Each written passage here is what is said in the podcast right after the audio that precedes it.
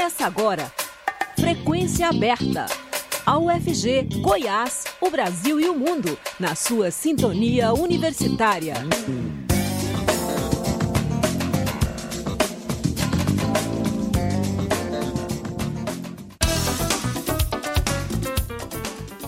Olá, boa tarde. 5 horas mais um minuto. Está começando o Frequência Aberta.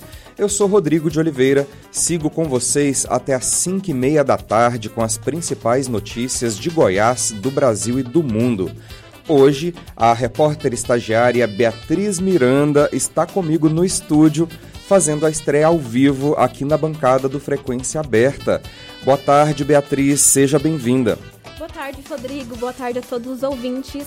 Lembrando que vocês podem nos ouvir também pela internet, no site da Rádio Universitária ou por meio do aplicativo Minho UFG. O Frequência Aberta está disponível em formato de podcast nas principais plataformas digitais. A Anatel, a Agência Nacional de Telecomunicações, informou que o 5G vai começar a funcionar em Goiânia na próxima terça-feira, dia 16. Já em outras cidades do estado, a previsão é para que a nova tecnologia seja ativada somente em janeiro de 2023. A notícia ruim, Beatriz, é que o 5G vai funcionar em Goiânia com apenas 10% da cobertura atual do 4G. Segundo a Anatel, a exigência mínima era que as empresas telefônicas instalassem 57 estações para que o sinal fosse ativado. Porém, as companhias conseguiram ampliar a meta e instalar 100 antenas. É, além de Goiânia, o sinal será ligado na próxima semana em Curitiba e em Salvador. Outras 15 capitais tiveram prazo de ativação previsto para setembro desse ano, prorrogado por mais 60 dias. Depois das capitais, os municípios acima de 500 mil habitantes começam a receber o sinal a partir de janeiro de 2023. Nessa etapa se encaixa a Aparecida de Goiânia. Já os municípios com 200 mil habitantes, como é o caso de Anápolis, Rio Verde e Águas Lindas, terão acesso à tecnologia a partir de julho de 2023. Estudo aponta que robôs impulsionaram no Twitter um evento eleitoral de Bolsonaro. A ferramenta Pegabot, um algoritmo desenvolvido pelo Instituto de Tecnologia e Sociedade do Rio de Janeiro, formado por pesquisadores de universidades como a UERJ, a Universidade Estadual do Rio de Janeiro, a FGV, Fundação Getúlio Vargas, e o MIT, Instituto de Tecnologia de Massachusetts, nos Estados Unidos, indicou que apoiadores do presidente Jair Bolsonaro, do PL, utilizaram bots ou robôs para impulsionar no Twitter o lançamento de sua candidatura à reeleição. O PL oficializou o lançamento da reeleição de Bolsonaro durante a convenção partidária realizada no Maracanãzinho, no Rio de Janeiro, no dia 24 de julho. No dia seguinte, o Pegabot analisou por 24, horas, por 24 horas perdão, lá no Twitter o comportamento da hashtag Capitão do Povo vai vencer de novo, que mobilizou um volume relevante de compartilhamentos em um curto espaço de tempo. É, Rodrigo, esses robôs funcionam retweetando de forma automática e em sequência posts de pessoas reais que, utilizam uma determinada hashtag. Isso faz com que ela apareça em mais postagens, elevando seu desempenho no Twitter e figurando entre os assuntos mais comentados na rede social. De acordo com o Instituto, em média, o mesmo usuário mencionou até três vezes a hashtag Capitão do Povo vai vencer de novo. É, Para esse levantamento, Beatriz, foram selecionados os usuários que publicaram pelo menos cinco vezes na rede social. O Pegabot analisou ainda a existência de comportamento automatizado entre eles. A conclusão é que 46% dos 17.068 usuários analisados apresentaram probabilidade de comportamento automatizado com valor igual ou maior a 70%, respondendo pelo compartilhamento de 26.760 tweets e retweets, o que representa 58,8% do volume total de tweets coletados. A responsável pelo Departamento de Democracia e Mídias do Instituto, Karina Santos, conta que o Pegabot monitora hashtags diariamente. A especialista alerta que, nas redes sociais, a inteligência artificial sem transparência pode ser usada para inflar um discurso específico, construir e espalhar narrativas, criar bolhas de conteúdo e disseminar desinformação. A lei eleitoral só permite que conteúdos sejam impulsionados nas redes sociais se o autor pagar para que a plataforma, como Twitter, espalhe a informação. O uso de robôs, no entanto, é proibido. A Lei 9.504 de 1997, alterada em 2017, diz que não é admitida a veiculação de conteúdos de cunho eleitoral mediante cadastro de usuário de aplicação de internet com a intenção de falsear identidade. Em outro trecho, a lei diz que é vedada a utilização de impulsionamento de conteúdos e ferramentas digitais não disponibilizadas pelo provedor da aplicação de internet. O TSE, Tribunal Superior Eleitoral, no entanto, só interfere no assunto se receber alguma denúncia formal. A lei prevê multa de 5 a 30 mil reais ao autor, caso identificado, e também ao candidato beneficiado, quando comprovado seu prévio conhecimento. Nosso relógio marca agora 5 horas e 6 minutos. Carta pela Democracia ultrapassa a marca de um milhão de assinaturas.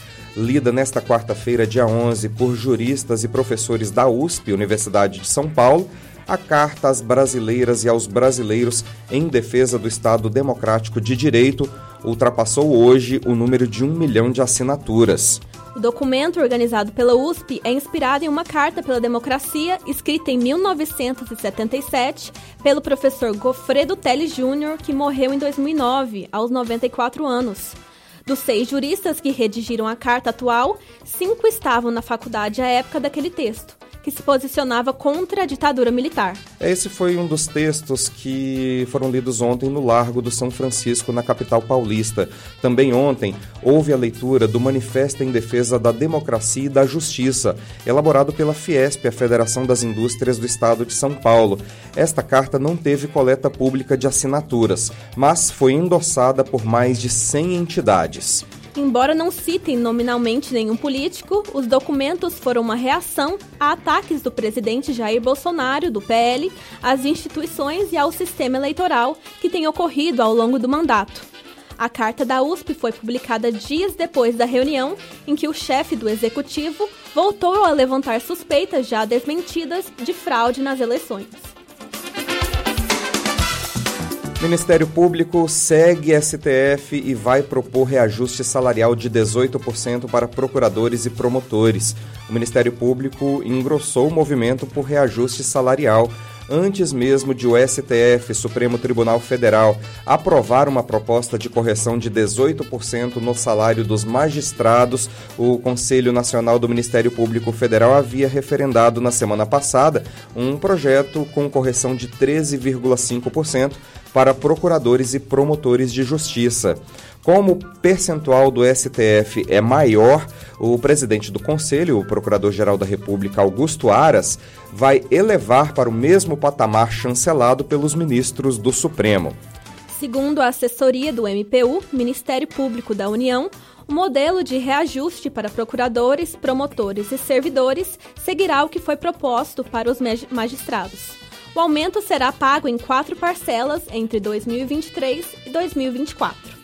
Procuradores e servidores do MPU levaram a Aras a necessidade do reajuste de 18% por causa do chamado princípio da paridade, que impõe a necessidade de Judiciário e o Ministério Público ter investimentos equiparáveis.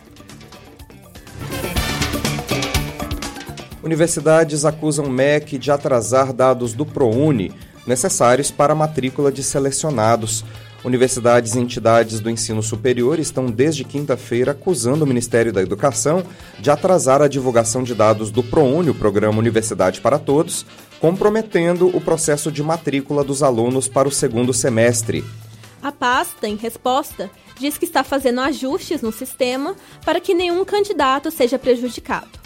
No dia 9 de agosto, os candidatos tiveram acesso ao resultado da primeira chamada para as bolsas de estudo. Aqueles que foram pré-selecionados devem até a próxima quarta-feira, dia 17, entregar a documentação para a instituição de ensino, comprovando, por exemplo, a renda familiar, e só assim terão a vaga garantida. As universidades, no entanto, afirmam que até esta sexta-feira ainda não haviam recebido do MEC as listas de pré-aprovados no ProUni. Sem esses resultados, Rodrigo, não há como solicitar os documentos dos alunos e formalizar as matrículas.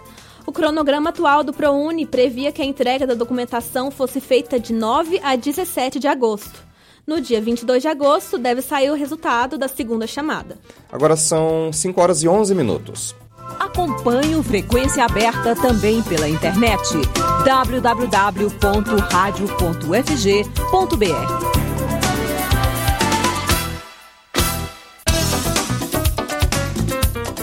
A UFG está com editais abertos para quem quer fazer intercâmbio em universidades de Portugal, da China e de outros países da Ásia, da África e da América Latina. Os convênios da universidade com instituições estrangeiras constituem importante fonte de trocas e experiências, tanto no campo acadêmico quanto no campo pessoal, contribuindo para a formação dos futuros profissionais. A jornalista Silvânia Lima conversou sobre esse assunto com a secretária de Relações Internacionais da UFG, Laís Tomás. Vamos ouvir. A Universidade Federal de Goiás é uma instituição que oferece muitas possibilidades acadêmicas, entre elas as oportunidades de intercâmbio. Portugal e países africanos de língua portuguesa acabam de ampliar convênios com a UFG para a finalidade de promover intercâmbio em diversas áreas que sejam de interesse das comunidades acadêmicas envolvidas. Com isso, Portugal se torna o país com o qual a UFG possui o maior número de convênios, envolvendo 15 instituições portuguesas.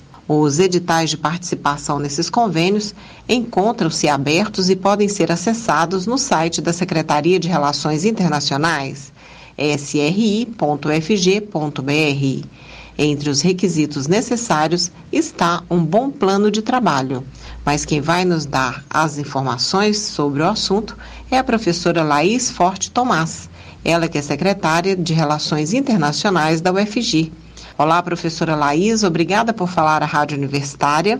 Olá, ouvintes da Rádio Universitária. Eu espero que estejam todos bem. É um prazer sempre conversar com vocês aqui sobre as oportunidades de intercâmbios e internacionalização dentro da UFG. Por favor, professora, fale sobre a importância dos últimos acordos feitos entre a UFG e universidades portuguesas e africanas. Recentemente, né, em missão acadêmica realizada a Portugal, a Secretaria de Relações Internacionais, junto com a reitora, professora Angelita, conseguiu firmar mais cinco acordos com instituições portuguesas. Esses cinco acordos, eles somam-se a outros 15 que nós já tínhamos, então Portugal figura como o país com o qual temos mais convênios com as universidades. Mas também abrimos frente para vários outros países né, de língua portuguesa, é, como Moçambique, no qual já temos oito acordos, mas estamos explorando aí novas oportunidades com outras instituições. Também tivemos contato com profissionais é, de Cabo Verde, de Angola. Então são várias as possibilidades aí de aumentar o nosso número de acordos com esses países também. Professora, quais são as possibilidades de intercâmbio para as comunidades acadêmicas por meio dos editais abertos no momento pela UFG? Atualmente no nosso site da Secretaria da SRI.ufg.br está aberto um edital de mobilidade da ULP, da Associação de Universidades de Língua Portuguesa. Então, os candidatos podem também optar é, tanto por graduação ou pós-graduação no nível de mestrado e podem se candidatar, inclusive, por exemplo, a Macau, na China. Né? Então, às vezes, as universidades aí que a gente não explora tanto podem ser exploradas frente a esse edital para além de Moçambique e Portugal, que eu já mencionei, então tem São Tomé e Príncipe, Timor-Leste, Guiné-Bissau é, e então Angola e Cabo Verde também. Então é uma excelente oportunidade. É fundamental que os candidatos entrem no site da ULP, observem exatamente quais os benefícios que cada instituição oferece, porque isso pode ter alguma variação a depender da universidade, e aí se candidate no nosso edital, que está aberto até o dia 30 de setembro. Esses convênios podem contemplar também docentes e técnicos, além de estudantes?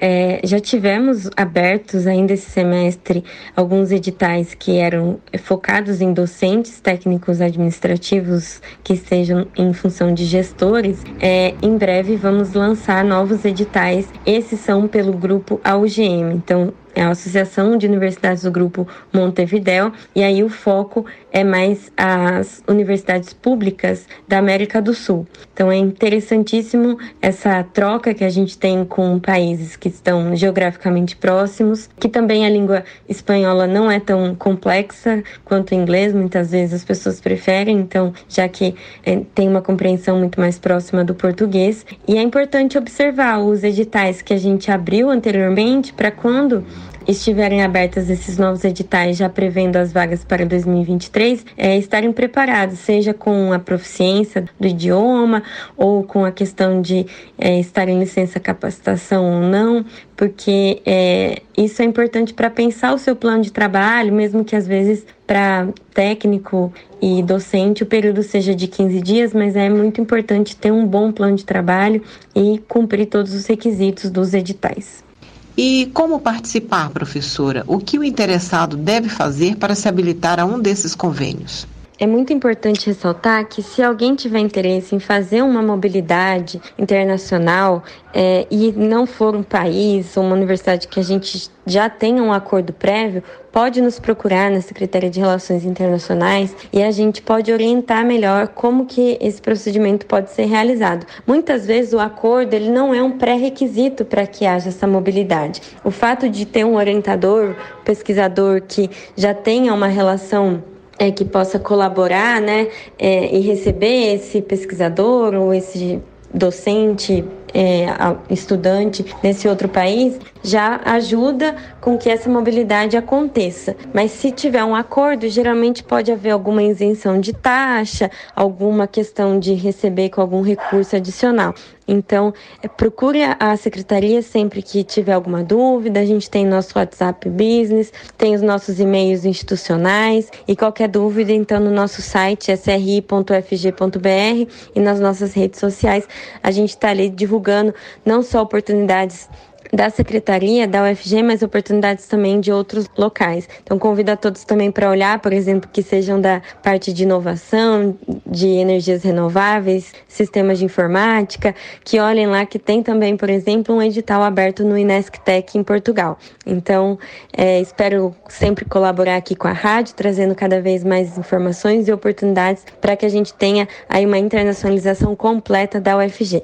Nós conversamos com a professora Laís Forte Tomás, ela que é secretária de Relações Internacionais da UFG. Professora, muito obrigada pela entrevista e até a próxima. Muito obrigada. E nós vamos lembrando que a Secretaria de Assuntos Internacionais da UFG funciona no prédio da Reitoria, no campus Samambaia. Silvânia Lima para a Rádio Universitária. O Frequência Aberta volta já.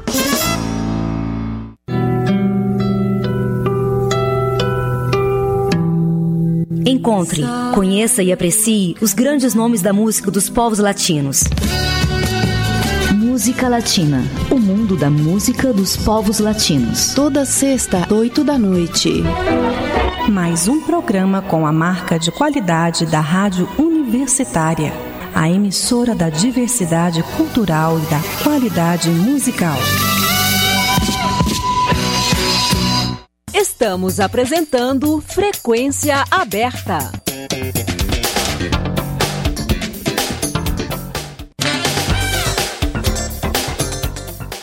5 horas 19 minutos. O Centro Cultural da UFG recebe neste sábado, dia 13, das 9 da manhã às 5 e meia da tarde, a segunda edição da Feira Cultural, organizada pela Coletiva Preta. A ação fortalece negócios geridos por mulheres negras, são micro e pequenos empreendimentos da economia criativa, moda, artesanato, gastronomia e produção cultural. O objetivo é gerar renda para superar a vulnerabilidade econômica fortalecer e valorizar o afroempreendedorismo. Além da feira, o evento conta com uma oficina de desenho ministrada por Luciana Caetano, uma roda de conversa com a chefe de cozinha e aluna do curso técnico em produção cênica, Ju Ribeiro, uma apresentação do Coró Mulher e sorteio de mudas de plantas. De acordo com Coletiva, o projeto surgiu a partir da necessidade de gestar espaços e ações de enfrentamento ao racismo e da superação dos efeitos provocados pela pandemia da Covid-19. Goiás tem 57 casos confirmados de monkeypox. A Secretaria Estadual de Saúde de Goiás confirmou que sete municípios goianos registraram 57 casos de varíola dos macacos até esta quinta-feira, dia 11. Os casos foram confirmados em Goiânia, Aparecida, Águas Lindas, Inhumas, Itaberaí, Lusiânia e Valparaíso. A pasta aponta que os pacientes com diagnóstico positivo são todos homens com idade entre 23 e 43 anos.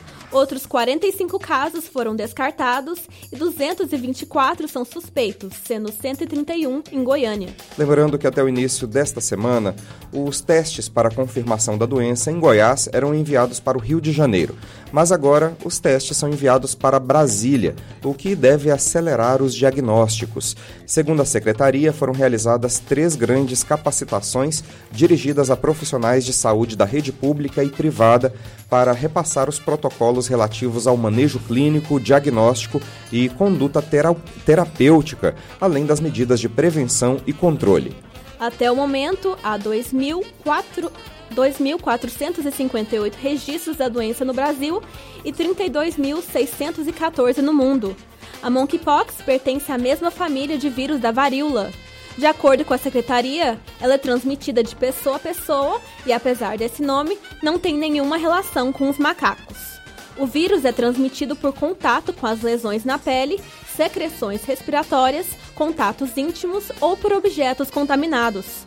Os principais sintomas são ínguas no pescoço, nas axilas ou na virilha, febre e calafrios, dor de cabeça, dores musculares, cansaço e lesões na pele, principalmente no rosto, nas mãos, no tórax, nas pernas e nos pés. A Secretaria Municipal da Saúde disponibiliza neste sábado quatro locais para vacinação contra a Covid e a influenza na capital. A testagem ampliada será mantida no sábado e no domingo em seis locais, sendo quatro por agendamento e dois por demanda espontânea no drive-thru. Para a, imunização contra o coronavírus, a estratégia contempla o público com idade acima de 3 anos. A vacinação está disponível também às pessoas com idade acima de 30 anos que precisam tomar a segunda dose de reforço e os adolescentes de 12 a 17 anos que precisam completar o esquema vacinal com o primeiro reforço.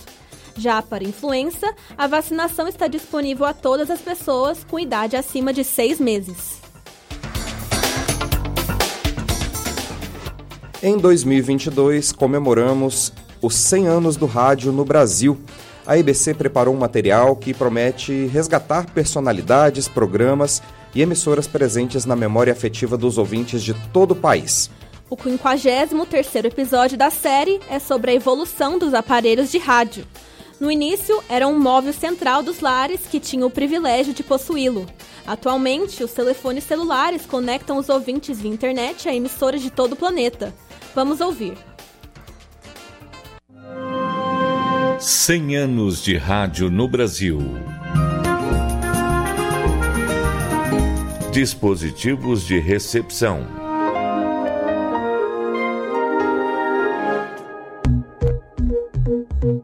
Do cristal de Galena à era da convergência tecnológica, o rádio percorreu um longo caminho.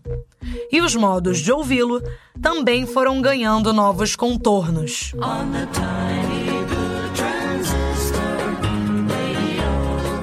Nas primeiras décadas do século XX, as famílias se reuniam em torno do aparelho de rádio, um móvel central nos lares que tinham o privilégio de possuí-lo.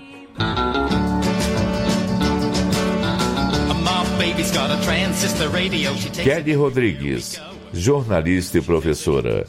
Se reunir com a família, ter essa sensação, essa percepção de companhia também. Esse foi um impacto considerável do rádio.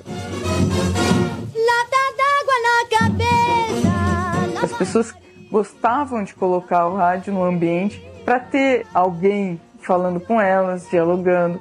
Então por isso também que os locutores do rádio, os cantores do rádio naquele momento também se tornaram tão populares. A era de ouro do rádio, nos anos 1940, foi marcada pela enorme audiência e por inovações em seu dispendioso processo de produção. Escutar rádio era então uma experiência coletiva e familiar. Reunir-se em torno do aparelho e apreciar a música, a informação, o esporte ou os programas de entretenimento era um ritual raramente realizado individualmente. Kelly Rodrigues. Se a gente pensar nessas primeiras versões do rádio a válvula, ele era muito pesado. Então era muito difícil conseguir carregar o aparelho, por exemplo, da sala para um quarto para ouvir individualmente sem outras pessoas em conjunto. A evolução dos modos de consumo do rádio está diretamente relacionada às mudanças pelas quais passaram a tecnologia e os dispositivos de transmissão da informação. Quando surgiu o rádio transistorizado, a gente já teve essa possibilidade de melhor mobilidade. Então eu poderia levar o rádio para um jogo de futebol e acompanhar a narração por exemplo, daquele jogo que eu estou assistindo. Então, essa ideia do imediatismo também. Atenção! Concentrado, colocou a bola de costas para Mazarope, fora da meia-lua da área perigosa, conversou com Elson Pessoa, vai cobrar Júnior. O transistor foi criado por William Shockley, John Bardeen e Walter Brittain em 1947 nos Estados Unidos. A partir de então, o rádio deixou de ocupar o centro das salas de estar e passou a acompanhar os ouvintes em seus deslocamentos.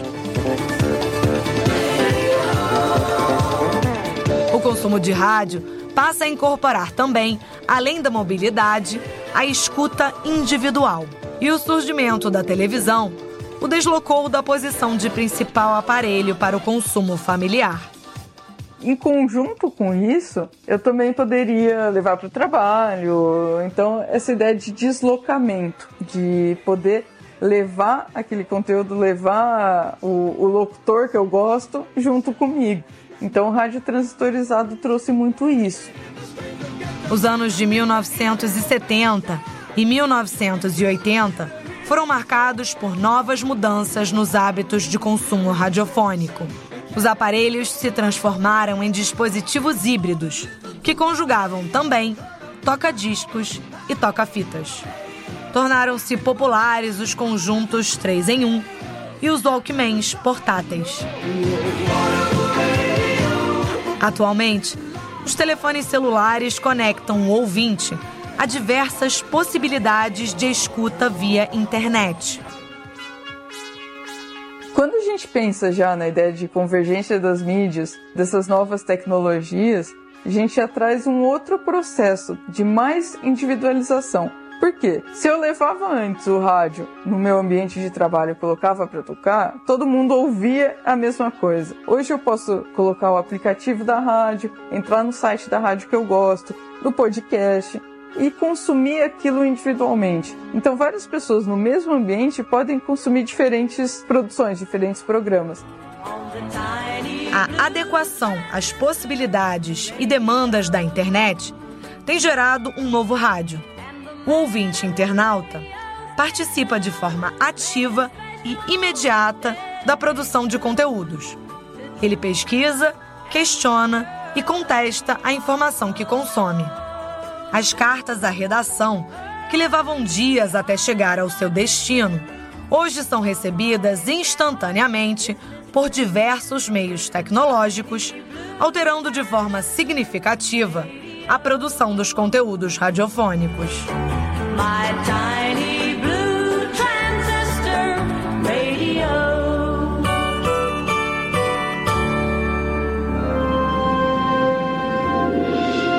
2022. 100 anos de rádio no Brasil. Uma produção Rádio MEC.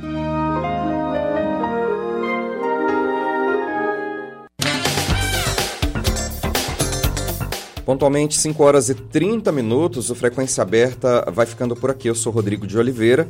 Hoje esteve comigo a repórter estagiária Beatriz Miranda, que fez a estreia aqui no Frequência Aberta e estará conosco nas próximas semanas apresentando o programa. A produção é do Departamento de Jornalismo da Rádio Universitária.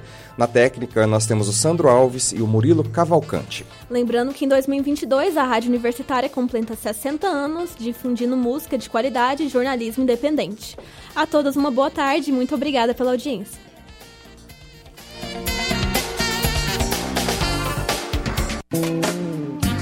A Universitária apresentou Frequência Aberta. Notícias da UFG, de Goiás, do Brasil e do mundo nos 870 AM.